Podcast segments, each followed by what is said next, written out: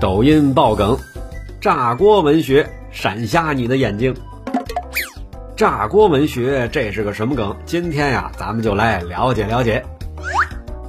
炸锅文学呀，就是以所有人都炸了，全班人都炸了，老师和同学都炸了啊为结局的小学生臆想出来的玛丽苏式校园爱情故事。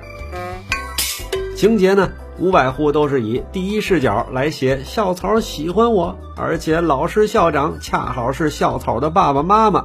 于是全校人都知道了我是校草的媳妇儿，所以呀，大家都炸了。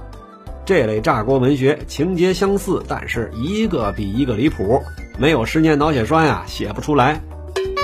看的人是头皮发麻，脚趾抠地，所以呀，也被叫做是致死量文学。又因为结局全是什么什么都炸了，也叫做鞭炮文学。另外啊。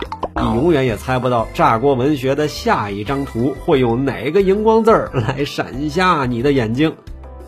怎么样？你看过炸锅文学吗？欢迎在评论区里留言告诉我。